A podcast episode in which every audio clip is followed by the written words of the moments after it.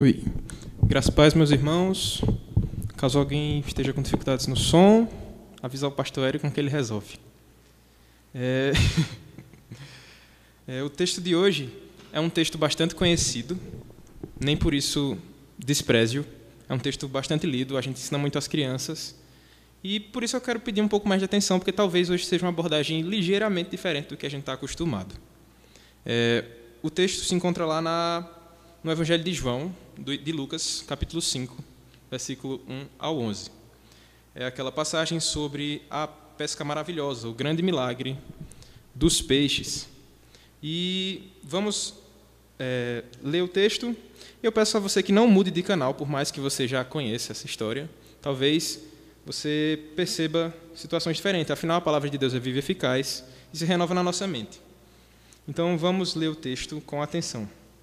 Diz assim: Aconteceu que, ao apertá-lo a multidão para ouvir a palavra de Deus, estava ele junto ao lago de Genezaré. E viu dois barcos junto à praia do lago. Mas os pescadores, havendo desembarcado, lavavam as redes. Entrando em um dos barcos, que era o de Simão, pediu-lhe que o afastasse um pouco da praia. Assentando-se, ensinava do barco as multidões. Quando acabou de falar, disse Simão, disse a Simão: Faze-te ao largo e lançai as vossas redes para pescar.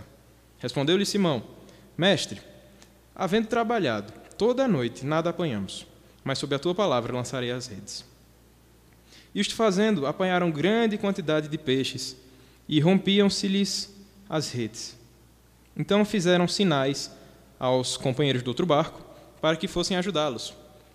E foram e encheram ambos os barcos, a ponto de quase irem a pique. Vendo isto, Simão Pedro prostrou-se aos pés de Jesus, dizendo: Senhor, retira-te de mim, porque sou pecador. Pois à vista da pesca que todos fizeram, a, admiração se apoderou dele e de todos os seus companheiros, bem como de Tiago e João, filhos de Zebedeu, que eram seus sócios. É, Disse Jesus a Simão: Não temas, doravante serás pescador de homens. E arrastando ele os barcos sobre a praia, deixando tudo, o seguiram. Façamos uma oração. Senhor Deus, graças te, graças te damos por tua palavra. Que se renove em nossa mente, mesmo que pensemos que já sabemos o, o texto lido, mesmo que já sejamos habituados a essa leitura, o Senhor ainda assim sempre tem algo a falar ao nosso coração. Permite que eu seja um instrumento nas tuas mãos e que o que eu fale seja agradável aos teus ouvidos e edificante para o povo do Senhor. Que sejamos todos edificados por essa palavra, que possamos realmente aprender o que o Senhor quer nos falar através das tuas escrituras. Em nome de Jesus, amém. Irmãos, certa vez, estando com o pastor Flauber, já que ele não está aqui, tem que falar dele, é, estávamos em Pedra d'Água, dando aula para as crianças, atividade rotineira dos sábados. E quando acabamos aquelas atividades, fomos para Buqueirão, porque seria o culto da noite lá, o pastor Flávio ministrasse alguma coisa do tipo. E naquela ocasião, é, quando acabamos as atividades em Pedra d'Água e entramos todos na Kombi, o pastor Flauber, já no meio do caminho, perguntou assim, olhou para trás e perguntou: Eu estou pensando em passar aqui num lugar, vocês têm algum problema? Alguém tá, tem alguma coisa para fazer? Tem alguma coisa contra? E todo mundo, confiando no pastor, mesmo sem entender o que era, disse: Não, pode ir, pastor, a gente está junto. Ele disse: Eu acho que dá tempo. Aí fomos. E ele nos levou para um lugar que, para os nossos olhos imaturos, não tinha nada. Era realmente um lugar seco, assim, uma vegetação seca, parecendo um mato de, de caatinga só e nada mais, areia e apenas isso. E quando a gente chegou lá, alguém falou, tenho quase certeza que foi Timóteo. Mas alguém falou, porque estávamos eu, pastor Flauber e a UPA. Era o dia que a UPA estava fazendo as programações lá. E perguntaram ao pastor: era só isso? Não tem nada aqui. Aí o pastor, com sua sabedoria, respondeu: Não tem nada aqui hoje, mas aqui onde a gente está, dificilmente a gente chegaria de Kombi, porque isso aqui era tudo água do açude de Boqueirão. Aí foi quando a mente da gente assim fez. Psh, a gente prestou atenção e aquele canto realmente ele tinha uns, de, uns declives assim que dava para imaginar um, um açude por ali. E aí a gente pode perceber três coisinhas dessa, dessa breve historinha da, da viagem lá com o pastor Flauber para Boqueirão e Pedra d'Água. O seguinte, primeiro, a nossa visão das coisas nem sempre é a visão mais adequada e a correta. O pastor Flauber entendia uma coisa que nós não entendíamos. E quando o pastor Flauber falou, a nossa visão também se abriu. Segunda coisa, é sempre proveitoso desfrutar de momentos com pessoas mais sábias que você. Por exemplo, aquele avôzinho que a gente escuta a história repetidas vezes e ainda assim alguma coisa sai de novo e a gente aprende. Mesma coisa foi com o pastor. Talvez se a gente tivesse dito, não, pastor, a gente está com pressa, vamos direto para Buqueirão, a gente não tivesse apreciado o que a gente apreciou ali. E terceira coisa, a gente aprende que nem sempre a nossa vontade é aquilo que realmente necessitamos. E é sobre isso que vamos falar nessa história lida em Lucas. E de que forma se aplica o que eu falei sobre o pastor Flauber? Talvez a gente quisesse ver ali realmente o açude. Talvez se eu chegasse ali e tivesse o açude todo, eu dissesse, que massa, tá tudo cheio de água, tá tudo azul. Mas isso foi naquela época em que realmente Boqueirão estava naquelas crises maiores e realmente estava pouquíssima água. A gente não conseguiu nem ver água, por sinal. E, por termos visto a seca, realmente, quando a gente imaginou, a gente teve aquela, aquele estado assim magnífico de, de pensar como devia ser grande cheio. As histórias que a gente escuta das pessoas, ah, quando sangrava o buqueirão, a gente tomava banho ali. Pronto. Então, quando a gente teve aquela visão do, da, da terra seca, a gente imaginou como seria glorioso ver cheião novamente, né? E é sobre isso que vamos falar hoje, sobre a, a diferença da nossa necessidade e da nossa vontade, mediante esse texto que lemos hoje. Para facilitar a nossa compreensão, precisamos dividir esse texto em algumas partes, mas antes disso, vamos a um rápido contexto. O que é que estava acontecendo nessa história? A gente pode identificar pelos versos 1 a 3 e por um pouco que a gente pode absorver dos outros evangelhos, né? o de Marcos e o de Mateus também. E João também fala um pouco sobre isso.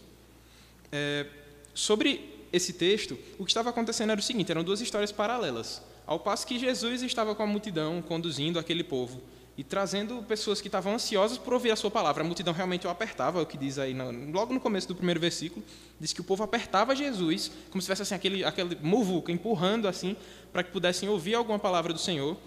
Tava aquela cheia de pessoas estava a seca na rede dos pescadores. Eles tinham passado a noite inteira no barco buscando peixes e nada conseguiram. Então, Sobre necessidade e vontade, já à luz desse, dessa introdução que a gente tem, a vontade dos pescadores qual seria? Certamente voltar para casa cheio de peixes, porque eles eram sócios, eles tinham uma empresa de pesca, e eles tinham que sustentar os funcionários, tinham que botar comida na mesa, etc. Então, a vontade deles era o quê? Voltar com as redes cheias e alimentar as pessoas que dependiam deles e conseguir o seu sustento. Mas isso não estava acontecendo. E a gente vai descobrir nesse texto que não era disso que eles precisavam realmente.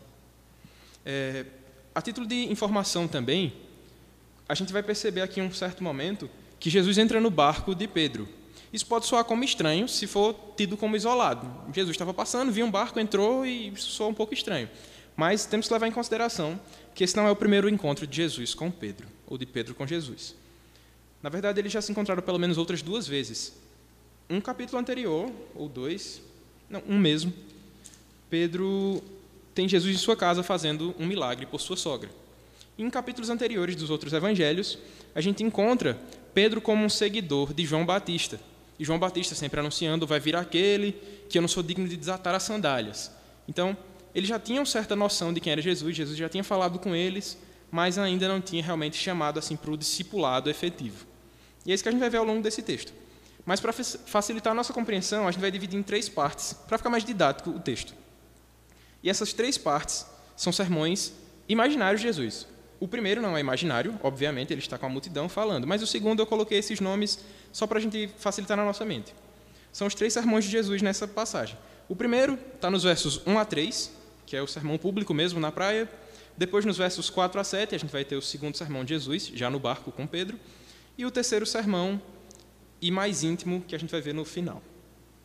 Sobre o primeiro sermão, é, temos a seguinte situação: Jesus estava com pessoas ao seu redor, buscando ouvir da sua palavra, enquanto isso, os até então ainda não eram discípulos, né?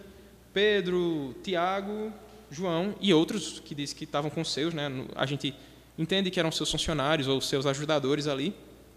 Eles estavam tristes voltando para casa porque não tinham conseguido nada. E o texto deixa claro que eles já estavam voltando, limpando as redes, né? Então realmente era aquele aquela situação de despedida da praia, iam para casa, chegar em casa e dizer, oh, não consegui nada hoje, infelizmente foi um dia ruim, não, não vai ter muito o que vender amanhã. E enquanto eles estavam fazendo isso, Jesus vinha com a multidão. Certamente eles deviam estar limpando, escutaram aquele povo todo chamando, clamando para Jesus falar as suas palavras, e talvez aquilo até incomodasse eles, porque a vontade era qual primeiramente? trazer peixes para casa, e a segunda chegar em casa. Afinal, o dia tinha sido ruim, era um dia triste, vão voltar para casa. Mas nenhuma dessas duas coisas aconteceu. O que acontece está escrito no verso 2, que diz: E viu dois barcos junto à praia do lago, mas os pescadores, havendo desembarcado, lavavam as redes. E no verso 3 diz: Entrando em um dos barcos, que era de Simão, pediu-lhe que o afastasse que o afastasse um pouco à praia e, assentando-se, ensinava do barco as multidões. Ou seja, eles foram impedidos por Jesus de voltarem para suas casas com sua tristeza de um comércio não bem sucedido, de uma pescaria não bem sucedida. Então, a vontade deles já foi frustrada pelo menos duas vezes: a de ter os peixes e a de ir para casa.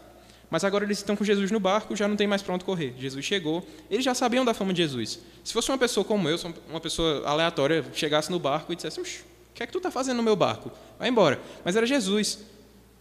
E eles certamente tinham um respeito maior por Jesus, porque Jesus era o homem que eles estavam esperando. Por mais que eles não enxergassem ali o Deus vivo diante deles, eles sabiam que ao menos um homem inteligente, um teólogo grandioso estava diante deles. Afinal, João já anunciava que era o homem que viria. Né? Eles não, não tinham a convicção de que ali era o Redentor, mas eles sabiam que ali era o homem que João anunciava. Eles já tinham alguma, alguma especulação acerca de Jesus.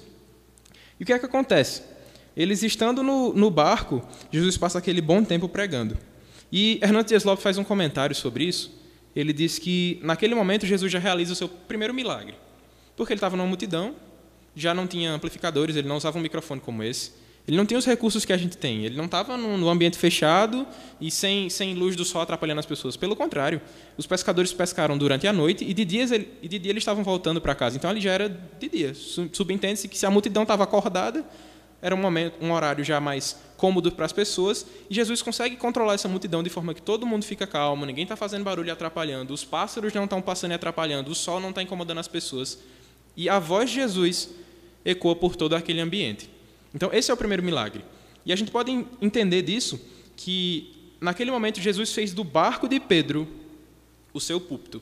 Ele não tinha um púlpito como esse, mas ele usou aquele púlpito, sentou lá e começou a explicar às pessoas, pregar para as pessoas. E aquilo foi suficiente para elas. Elas estavam satisfeitas por, por estar ouvindo a Jesus daquela forma.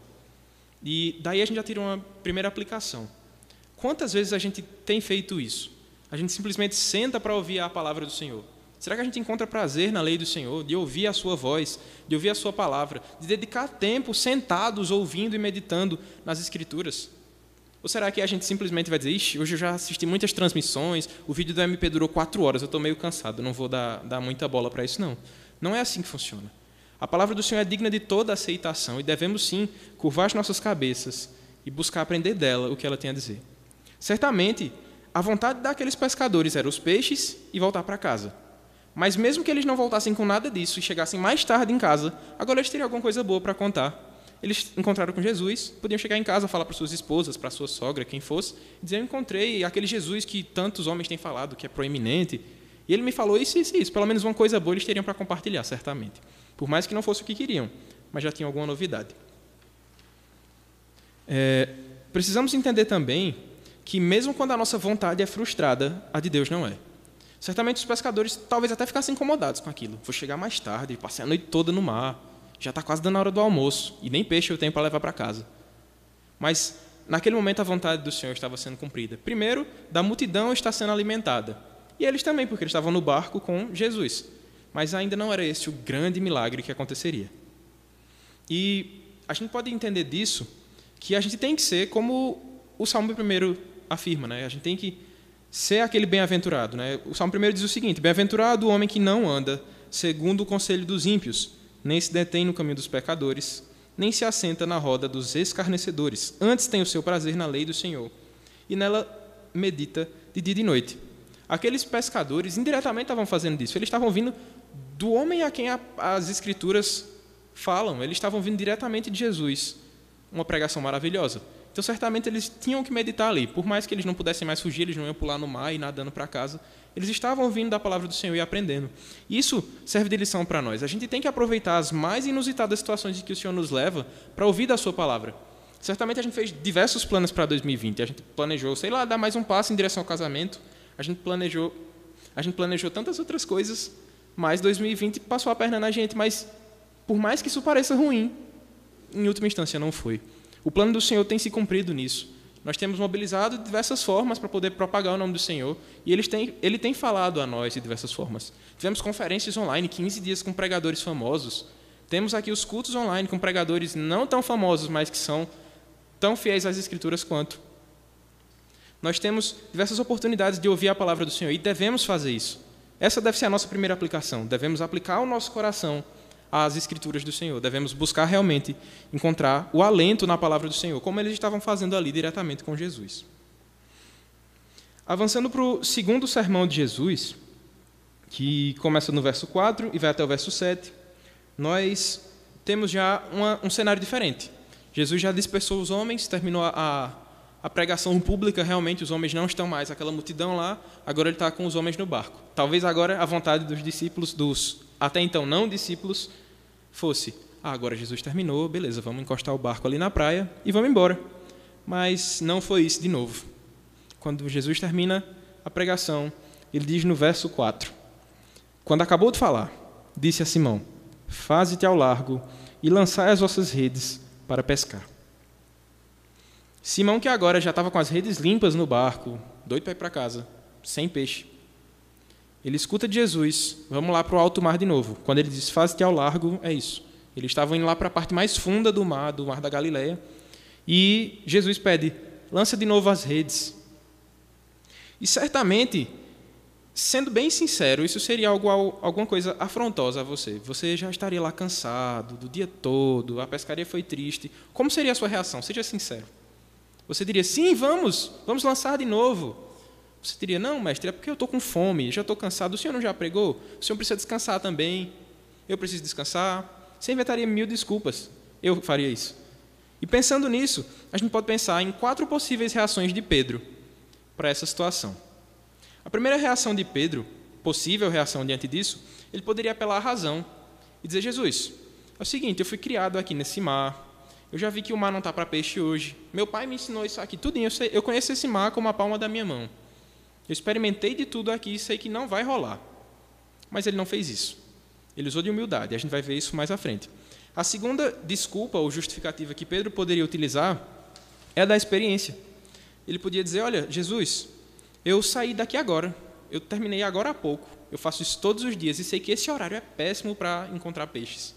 Sei que o melhor horário é à noite, por isso eu estava de noite e não deu certo. O senhor é, é lenhador, o senhor é carpinteiro e eu sou pescador. Então vamos ficar cada um na sua área e ninguém tem problemas. Podia usar essa arrogância até, mas Pedro não fez isso. E nós fazemos isso muitas vezes. Nós botamos obstáculos para desobedecer à vontade do Senhor, então para dizer, olha, agora não, a gente age mais como Jonas do que como Pedro agiu aí agora. E o terceiro e último, que eu disse que são quatro, mas é porque o terceiro se divide em dois, é o amor a gente usa o amor como desculpa para não fazer muitas coisas. Que amor é esse que eu estou dizendo? O amor a nós mesmos e o amor ao próximo. Pedro podia dizer, como o argumento do amor a ele mesmo: Senhor, eu estou com fome, eu estou cansado, já estou com os olhos, não estou aguentando mais, o Senhor já falou, já estou meio cansado, o sol já está forte. Ele podia tentar se proteger apelando a esse amor. Ou ele podia dizer: Minha esposa está esperando em casa, já vai dar a hora do almoço. E por sinal, eu esqueci de dizer: mas já era quase hora do almoço. Segundo os estudiosos, como o horário dos pescadores era à noite, Jesus já tinha feito aquele grande sermão e agora ele estava pedindo para eles voltarem ao mar, já era cerca de meio-dia. E Pedro podia até usar essa desculpa: minha esposa está me esperando, minha sogra está esperando, alguém está esperando. E ele não usou nada disso. Então, por que, que Pedro não usou nada disso? Se ele podia ter usado, se ele podia ter falado. Ele simplesmente entende o que nós precisamos entender, e talvez esse seja um dos pontos mais altos dessa mensagem de hoje. Temos, temos que entender que a palavra do Senhor é a regra suprema na vida de todo crente. Nada pode ser mais valioso do que obedecer ao Senhor para nós. Nem os nossos sonhos, nem os nossos planos, nem o amor a nós mesmos, nem o amor à nossa família, nem a nossa razão ou experiência, nada. Nada se compara ao simples obedecer da palavra de Deus. Se Pedro tivesse, talvez, dito alguma dessas desculpas e Jesus tivesse dito, tá bom, Pedro, ele não teria experimentado a grande maravilha que ele experimenta no final desse texto. E nós precisamos ter isso em mente. A palavra de Jesus, todas as palavras de Jesus e a Sagrada Escritura como um todo, é superior a qualquer outra coisa que podemos ter. Seja o nosso mais belo plano, o nosso mais belo traçar para 2020, se a palavra do Senhor disser que não, é melhor ir para o não do que ter o nosso sonho realizado. É mais louvável perder todas as nossas esperanças de sonhos, perder tudo aquilo que a gente traçou, tudo aquilo que a gente tinha imaginado lucrar, do que perder a bênção que é obedecer ao Senhor. E é isso que Pedro faz. A resposta de Pedro, no verso 4, 5, perdão, é o seguinte: ele diz: Respondeu-lhe Simão, é, mestre, havendo trabalhado toda noite, uma pausa. Ele dá esse primeiro argumento, né? ele mostra: Mestre, trabalhei a noite toda. Isso aqui não, não deu certo. Mas, que ele vai mostrar, sobre as tuas palavras lançarei as redes. É importante a gente ressaltar que a palavra mestre aí que Pedro usa não é o convencional que a gente encontra nos outros é, evangelhos. A gente encontra nos outros evangelhos uma palavra que significa rabi, talvez você já tenha escutado isso, que significa um mestre da religião, um teólogo que entende algo da religião. Mas o que Pedro está falando aí, mestre, no grego é epistata, significa chefe, superior. Ou seja, é como se Pedro estivesse olhando para Jesus e dizendo assim, no nosso linguajar, meu patrão, eu já fiz isso a noite todinha. Meu chefe, meu superior. E Pedro não está falando isso como desaforo, vale a pena salientar, porque Jesus é realmente nosso chefe, nosso patrão. O que ele mandar e desmandar, temos que obedecer. Mas ele olha para essa situação e diz: Mestre, chefe, já fiz isso e não deu certo. Mas, sob a tua palavra, lançarei as redes. Ou seja, Pedro reconhecia que qualquer coisa que viesse da boca de Jesus era melhor do que qualquer desculpa dele, do que a fome que ele estivesse sentindo, do que a tristeza que ele estivesse sentindo. Obedecer a Jesus era mais importante. E ele fez isso. Ele lança as redes novamente. E Pedro desfruta dos benefícios da obediência. Nós temos esse problema, enquanto pecadores, com a nossa vontade contra o obedecer ao Senhor. O Senhor nos manda de diversas formas, diversas coisas na Bíblia, que devemos obedecer, que devemos cumprir, que devemos buscar andar nesse caminho. Mas a nossa vontade é sempre oposta ao Senhor, até porque éramos inimigos por natureza. Mas existem benefícios aos que obedecem, aos que sacrificam a sua vontade, aos que sacrificam o seu ego, o desejo do seu coração pecaminoso e obedecem ao Senhor. E eu coloquei pelo menos três é, vantagens, três benefícios de obedecer ao Senhor. O primeiro deles, e menos importante, é a consciência tranquila. Se tudo desse errado ali para Pedro, ele podia dizer: obedeci a Jesus, aí é com ele, eu, a minha parte eu já fiz. E esse é um benefício que acontece, é bom, mas não é o mais importante. O segundo benefício, com certeza, é mais importante do que o primeiro, que é a alegria do seu povo. Ou seja, o povo que obedece a Deus é alegre, e esse é importante. Somos alegres porque cumprimos a vontade do Senhor. Somos alegres porque o tornamos satisfeito nas coisas que Ele mandou e nós obedecemos. Isso nos dá alegria, isso nos dá paz, poder obedecer ao nosso Senhor. E o terceiro, e completamente mais importante que os outros dois, é a glória do nome do Senhor. Quando Pedro obedece a Jesus ali, ele está glorificando o seu nome. Uma coisa tão simples, eu vou jogar a rede de novo e depois eu limpo de novo, tudo bem, se der certo ou se der errado, eu estou glorificando o nome dele porque eu obedeci. E assim também deve ser na nossa vida. Quantas vezes Deus nos torna claras certas coisas, a gente faz, não, é porque eu estou acostumado a fazer isso, não é porque eu faço isso desde pequeno, é um é hábito meu, eu não, não vou largar agora não, mais para frente. E certamente isso não glorifica o nome do nosso Deus. Precisamos abrir mão da nossa vontade para fazer a vontade dele. Claro que nem sempre é, é nesse padrão. Às vezes a nossa vontade e a vontade do Senhor está realmente alinhada. Por exemplo, eu quero propagar o nome do Senhor e o Senhor permite. Estavam vontades alinhadas. Mas nem sempre é assim. Na maioria das vezes não é assim. A nossa vontade normalmente é contra o Senhor. Nosso coração pecaminoso naturalmente não busca glorificar o seu nome. E nós devemos entender do que Pedro fez, que sim, devemos buscar a glória do nome do Senhor para ele. E, obviamente, tem o quarto benefício que eu não coloquei aqui, mas fica evidente no texto. Pedro obedeceu e foi abençoado com os peixes. E quantas vezes o Senhor nos dá esses peixes para a nossa vida? A gente obedece a Ele e, do nada, a gente recebe algo que nem realmente esperávamos, algo que não, não, não torcíamos que acontecesse. Não tínhamos fé que acontecesse, mas Ele deu. Ele nos abençoa de diversas formas, ele nos sustenta, nos supre. Ele é o nosso Deus. E quanto a isso, é certo que já experimentamos os dois lados. O lado que desobedece a Jesus, que desobedece à palavra de Deus, que desobedece aos próprios pais e usa pelo menos um daqueles quatro argumentos, usa a razão, usa a experiência, as emoções, usa qualquer coisa para dizer não, não vou fazer isso agora. E a gente desfruta do contrário, né? a gente não tem a consciência tranquila, a gente não glorificou o nome de Deus, e a gente não sentiu aquela paz, aquela alegria verdadeira. E espero que todos nós já tenhamos experimentado o lado da obediência, o lado que realmente glorificou o nome do Senhor. E isso deve ser a rotina do crente. Em todos os nossos atos, a gente tem que pensar nisso. Glorifica o nome de Deus. Vai trazer alegria para o seu povo, edificação para o seu povo. Posso fazer isso de consciência tranquila? Isso vai podar muitos dos nossos pecados, isso vai podar muitos dos nossos planos malignos do nosso coração. Então precisamos reconhecer que sim, obedecer a Jesus, obedecer a Sua palavra, é mais importante do que todas as outras coisas. Devemos estimá-lo como nosso chefe, como nosso patrão, como Pedro fez. Mas isso não é tudo, como a gente vai perceber mais à frente. E falando nisso, entramos agora no último sermão. Mas, antes de entrar nele, vamos olhar o que aconteceu né, no, no segundo sermão, que eu não li. Diz assim: é, Respondeu-lhe Simão: Mestre, havendo trabalhado toda a noite, nada apanhamos, mas sobre a tua palavra lançarei as redes. Isto fazendo, apanharam grande quantidade de peixes e rompiam-se-lhe as redes. Então fizeram sinais aos companheiros do outro barco para que fossem ajudá-los, e foram e encheram os barcos, a ponto de quase irem a pique. Ou seja, a bênção foi tamanha que nem se eles tivessem pescado a noite todinha sozinhos, eles teriam conseguido essa proeza. O que Jesus fez ali naquele pouco instante, que eles já talvez estivessem doidos para ir para casa, Jesus fez o barco quase afundar de tanto peixe que tinha. As redes se rasgavam, era muito maior do que eles tinham planejado, certamente, quando eles chegaram cedo no outro dia, na madrugada do outro dia. Então agora, a bênção do Senhor tinha sido manifestado de forma realmente miraculosa.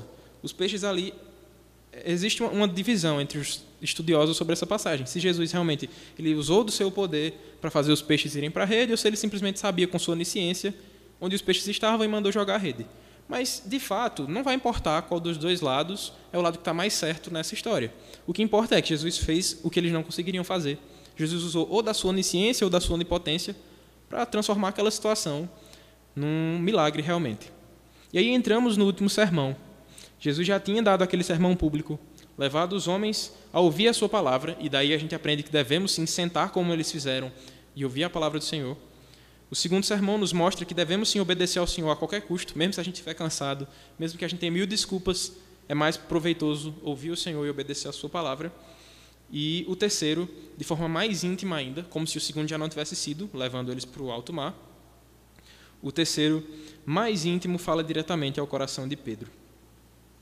Diz assim o versículo 8: Vendo isto, Simão Pedro prostrou-se aos pés de Jesus, dizendo: Senhor, retira-te de mim, porque sou pecador.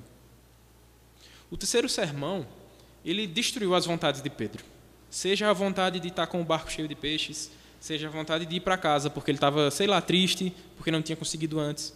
Qualquer vontade de Pedro naquele momento pouco importava. Ele larga as suas redes, ele vê que as redes estão se rasgando e larga tudo e, se ajoelha aos pés de Jesus. E que sermão foi esse que Jesus fez ao coração de Pedro?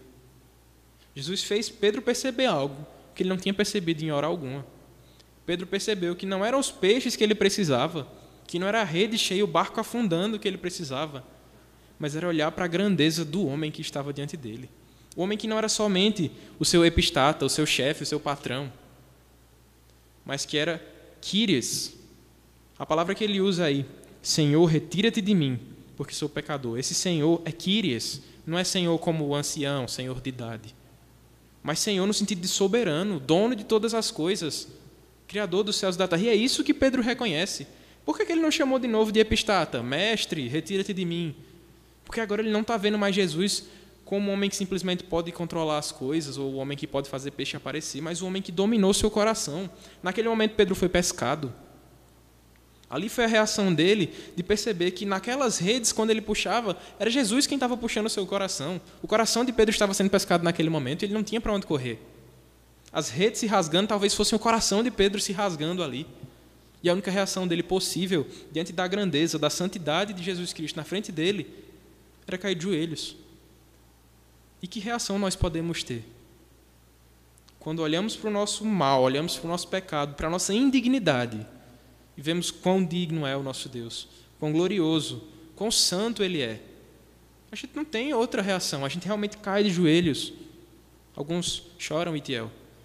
Vários vão, fazer essas, vão ter essas reações de simplesmente cair prostrados aos pés do Senhor, de se emocionar e perceber que aquilo ali é muito maior do que a vontade que ele tinha. Certamente o que Pedro desfrutou naquele momento não se compararia a 50 barcos cheios de peixes. O coração dele agora estava saciado. Mesmo que os peixes saciassem a fome, a, a economia dele. Mas o coração dele agora tinha encontrado sentido. E é isso que a gente encontra. Quando Pedro se prostra naquele momento, ele está mostrando o nosso eu. Eu sou esse Pedro, não nessa situação. Eu não fui para o barco, eu não estava no mar, mas eu também tive essa situação.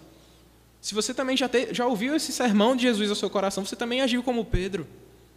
Você caiu de joelhos diante da majestade do seu Senhor. Não teve para onde correr, foi cercado.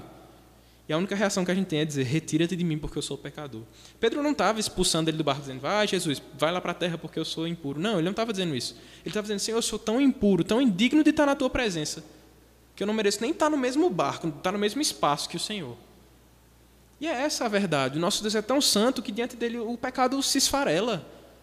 O mal se desfaz. Não existe mal diante do nosso Deus. Não, não pode entrar na presença do nosso Deus o mal. Mas ele permitiu que Pedro, tão pecador, que eu, tão pecador, que você, tão pecador, tivesse acesso a ele através da cruz. O nosso Cristo ele se entregou na cruz para saciar não as nossas vontades, não para nos dar o peixe que queríamos, não para nos dar a economia que queríamos, as finanças que queríamos, mas para nos dar o que nosso coração clamava sem saber. O que a gente procurava em todos os outros cantos, pescando aleatoriamente no mar e não encontrava. Ele tinha nos deu. Ele se deu por nós. O sacrifício na cruz foi para saciar as nossas necessidades reais. E agora, com as necessidades saciadas, sim, podemos buscar. Podemos buscar essa paz que excede todo o entendimento nele, sabendo que o mundo nunca vai nos dar, sabendo que, mesmo que o nosso barco esteja a ponto de afundar com tanto peixe, ainda assim não estaremos saciados se não tivermos a Cristo. Cristo está no barco, isso basta. Se tivesse dado errado a pescaria, Pedro podia chegar em casa dizendo: Eu tive um encontro com Jesus. E é isso que deve mover o nosso coração. É isso que deve estar na nossa mente, a ponto de dizermos: por mais que eu esteja numa pandemia, trancado dentro de casa, eu tive um encontro com Jesus. Ele me guia, minha vida tem outro sentido. E essa deve ser a nossa reação. Assim como aqueles homens no verso 9 ficaram todos admirados. Ele diz: Pois à vista da pesca que fizeram, a admiração se apoderou dele e de todos os seus companheiros. Ali foi a reação deles, não diante de ver tantos peixes pulando no barco, as redes se rasgando. Isso também é impressionante, com certeza. Se eu tivesse vendo, se você estivesse vendo, seria algo bem curioso. Mas a reação deles era diante de quem estava ali. Os peixes eles podiam conseguir depois. Mas aquela experiência, aquele encontro marcado com Jesus naquele exato local, aquela hora, talvez com fome, talvez com qualquer sentimento, foi marcante e mudou a vida de todos eles. Em especial, como Pedro está dando como o texto está dando enfoque em Pedro. Os homens que estavam naquele barco não voltaram da mesma forma para suas casas. Não pelos peixes, mas por Jesus. E assim deve ser conosco. Devemos olhar para o nosso Deus, reconhecer a sua grandeza, reconhecer o quão santo ele é, o quão indignos somos e cair como ele caiu prostrado em admiração. Essa admiração tem um sentido de adoração. Então Pedro ali já estava prestando um culto ao Senhor, ele estava reconhecendo o Senhor é digno de toda adoração, muito maior do que esses peixes, muito maior do que eu queria quando eu cheguei aqui. É o Senhor que eu preciso. E Jesus ele vai dar uma resposta a, a Pedro, né? Pedro tinha dito: Senhor, retira-te de mim, porque eu sou pecador. E Jesus no verso 11, não, no verso 10, no final diz assim: vamos ler o verso 10 inteiro, né? Ele diz: Bem como Tiago e João, os filhos de Zebedeus, ficaram todos admirados. E disse Jesus a Simão: Não temas, doravante serás pescador de homens.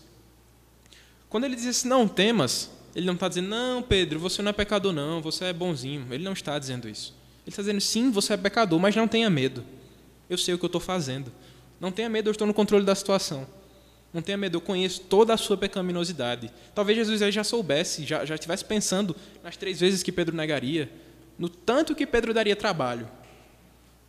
Mas ele diz: Não temas, a partir de agora você vai ser pescador de homens. Uma coisa que eu achei muito interessante quando eu estava estudando esse texto, alguns estudiosos especulam sobre isso. Não, não é bíblico, não é algo que vai realmente mudar o sentido do texto. Mas quando Jesus diz para Pedro lançar as redes, e Pedro diz: Sob tua palavra lançarei as redes, talvez aquilo que Pedro estivesse puxando simbolizasse aquilo que ele faria mais à frente. Pedro, assim como Jesus fez na multidão. Né? Pedro pescou, Jesus pescou aquela multidão inteira no começo do, do, desse texto, no, nos primeiros versos. Jesus estava pescando aquela multidão, trazendo para suas redes. Pedro também desfrutou disso, talvez simbolicamente. Isso, no fim das contas, não importa muito. Mas Pedro estava tendo aquelas experiências com Jesus que apontariam para o que ele faria mais à frente. Pedro se tornou um grande pescador de homens. A gente vai ler no livro de Atos que as pregações de Pedro traziam 3 mil, 5 mil pessoas. Ele também moveu multidões como Jesus. Por quê? Porque sob a tua palavra lançou as redes. Assim deve ser conosco também. A gente deve abandonar tudo, como eles fizeram no verso 11, e seguir ao chamado do Senhor. O Senhor, o Senhor mudou o ofício de Pedro. Né? Ele disse: a partir de agora, você vai ser um pescador de homens. Pedro não esperava aquilo. Não era a vontade de Pedro, era a vontade de Jesus. E isso é que importa.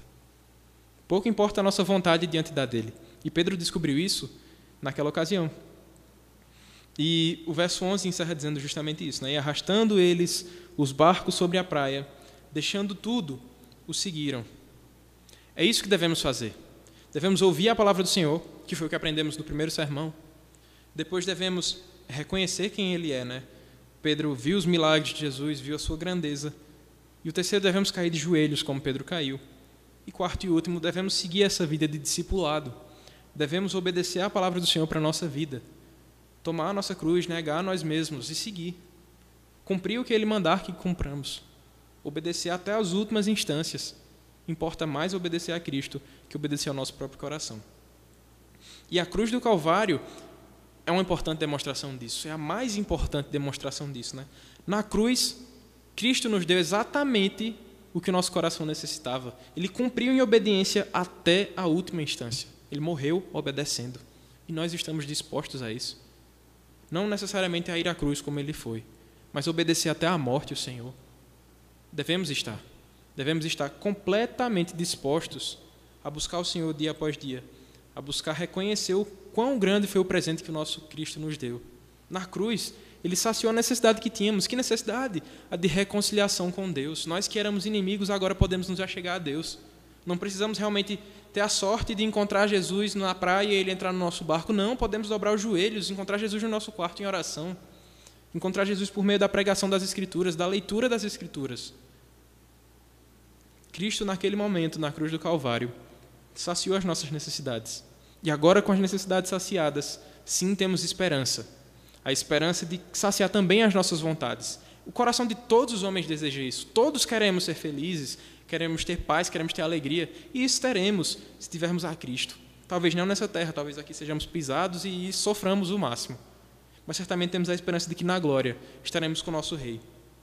Estaremos com o nosso Cristo, que preencheu a nossa necessidade, e lá preencherá também a nossa vontade de estar com Ele plenamente. Na, na perfeita comunhão, a perfeita alegria de ter Cristo conosco. Precisamos entender que Cristo é o perfeito pescador. Os pescadores ali tinham anos de prática, eles tinham empresa de pesca, tinham funcionários, pescavam peixe, sabiam o local melhor, eles entendiam bastante daquilo. Mas eles não entendiam da, da, da pesca que Cristo podia fazer. Eles foram pescados pelo perfeito pescador, assim como nós fomos um dia. Nós devemos todos os dias lembrar disso, daquele sermão que ouvimos, que, que pescou o nosso coração e que ele se rasgou como essas redes que nós vimos na história. Devemos realmente lembrar todos os dias de que ouvimos esse sermão um dia e por isso a nossa vida tem sentido. Não vamos voltar para casa tristes porque não tivemos os peixes. Podemos ficar tristes porque não, não conseguimos aquilo que queríamos, mas temos sempre a alegria de ter Cristo no nosso coração. Essa é a nossa maior alegria, essa é a nossa maior motivação de vida, proclamar o nome de Cristo, assim como a partir de agora seria também para Pedro. Pedro agora deixou tudo e o seguiu. Pedro abandonou a sua experiência que tinha de anos pescando do, do negócio que ele já tinha construído ali, galgado, ele abandona e segue a Cristo. E é isso que aprendemos, que seguir a Cristo é mais importante do que ter todos os nossos desejos, os nossos sonhos e os nossos planos concretizados. Vamos passar para algumas aplicações finais, momento rápido. A primeira aplicação que podemos ter, mediante o primeiro sermão, dos versos 1 a 3, é que sim, precisamos todos os dias sentar e ouvir a palavra de Deus. Foi o que aquela multidão fez, foi o que os pescadores fizeram no barco. Sentaram e ouviram a palavra de Jesus. a palavra do Senhor certamente é maior do que todas as nossas necessidades, do que as nossas vontades. Ela preenche aquilo que nada no mundo pode preencher.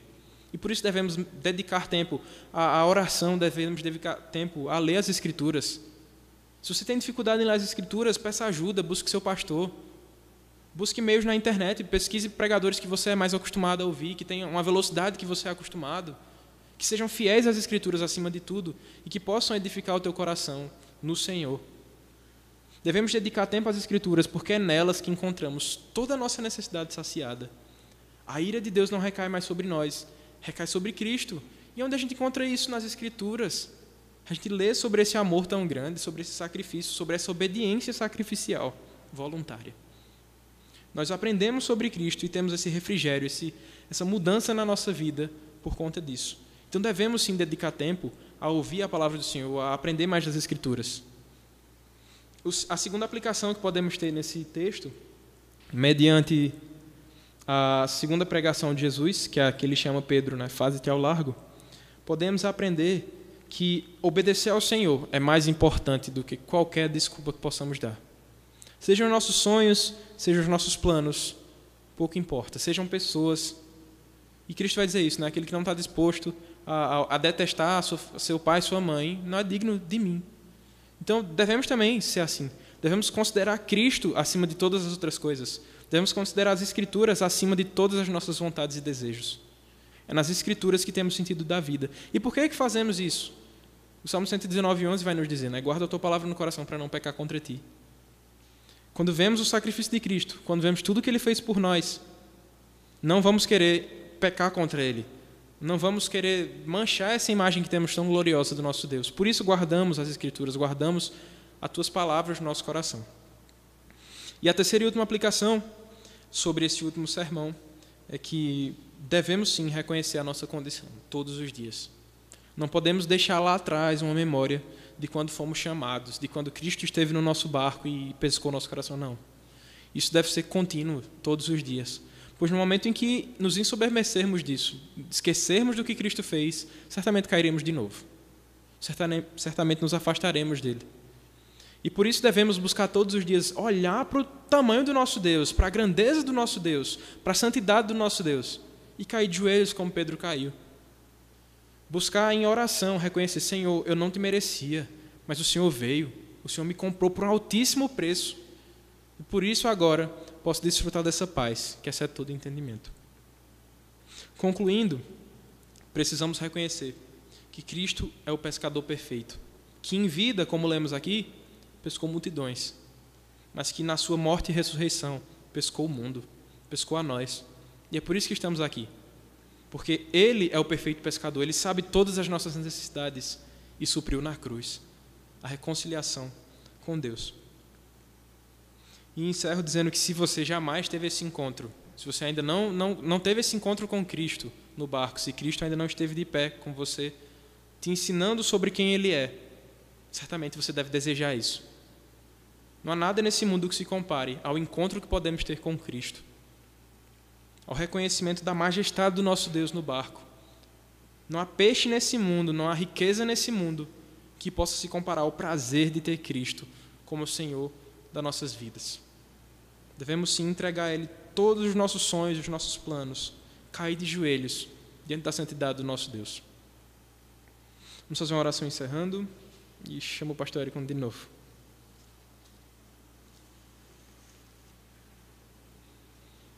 Graças te damos, Senhor, porque tua palavra é viva e eficaz. Porque o Senhor é o perfeito pescador, que com tuas redes de amor nos pescou e agora estamos presos a Ti. Quão gracioso isso é. Ter sentido para a vida. Não mais andar perdidos em busca de qualquer sonho, mas de reconhecer que o Senhor é totalmente poderoso, é totalmente maior do que tudo aquilo que poderíamos desejar, que o Senhor é supremo. Te agradecemos por Teu amor em nossas vidas, por Tuas ricas misericórdias, pela bênção que o Senhor nos deu, pela reconciliação. Em nome de Jesus. Amém.